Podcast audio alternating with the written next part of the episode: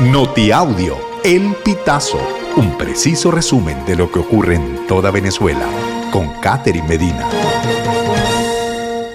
Saludos estimados oyentes. A continuación hacemos un repaso informativo por las noticias más destacadas hasta este momento. Comenzamos. Víctor Márquez. No usurpamos funciones. Las acusaciones no tienen fundamento.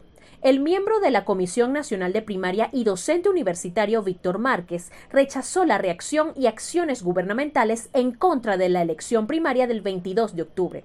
Esto ocurrió después de que el fiscal general del gobierno de Nicolás Maduro, Tarek William Saab, anunció una investigación contra la comisión por supuestos cargos de usurpación de funciones del Consejo Nacional Electoral, fraude y legitimación de capitales, entre otras calificaciones de delitos sin presentar pruebas.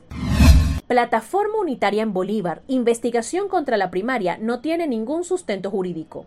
La coordinadora ejecutiva de la Plataforma Unitaria Democrática en Bolívar, diputada Zaida Valis, aseguró el 25 de octubre que la investigación ordenada por el fiscal general de la República, Tarek William Saab, contra la primaria de la oposición y los miembros de la Comisión Nacional de Primaria carecen de fundamento jurídico. Valis aseveró que las acciones tomadas por el fiscal general de la República buscan generar pánico entre la oposición y lograr un retroceso en los logros alcanzados tras la primaria. Jorge Rodríguez ante el cuerpo diplomático. El CNE es el único capacitado para realizar elecciones. El presidente de la Asamblea Nacional Oficialista, Jorge Rodríguez, se refirió nuevamente este 26 de octubre a la primaria celebrada el domingo y sostuvo que el Consejo Nacional Electoral es el único ente capacitado y nominado para realizar elecciones de cualquier tipo. Rodríguez entregó al cuerpo diplomático en Venezuela unas presuntas pruebas sobre lo que considera irregularidades del proceso. A los efectos de evitar situaciones irregulares, hay una reglamentación que establece que el poder electoral planifica y asesora para la organización de eventos electorales, enfatizó. La extravagante vida de Richardi en la cárcel de Tocuyito, entre la música y el deporte.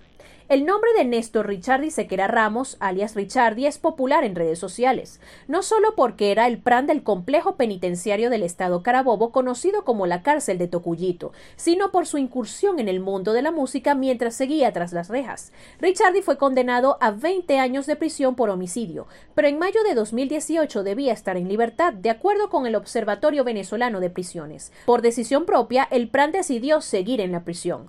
No necesitaba salir porque dentro del penal incluso tenía un estudio musical, espacios deportivos, presos a su disposición y otras amenidades de las que se despidió este 25 de octubre de 2023.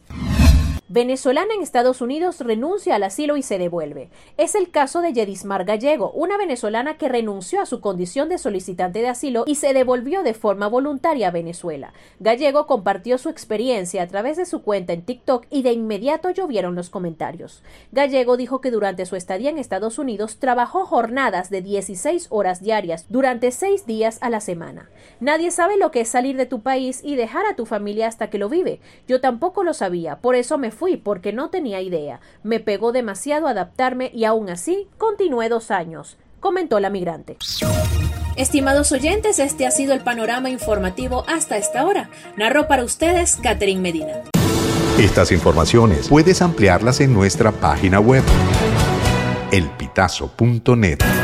También recibimos tus denuncias vía SMS o WhatsApp a través del 0414 230 2934.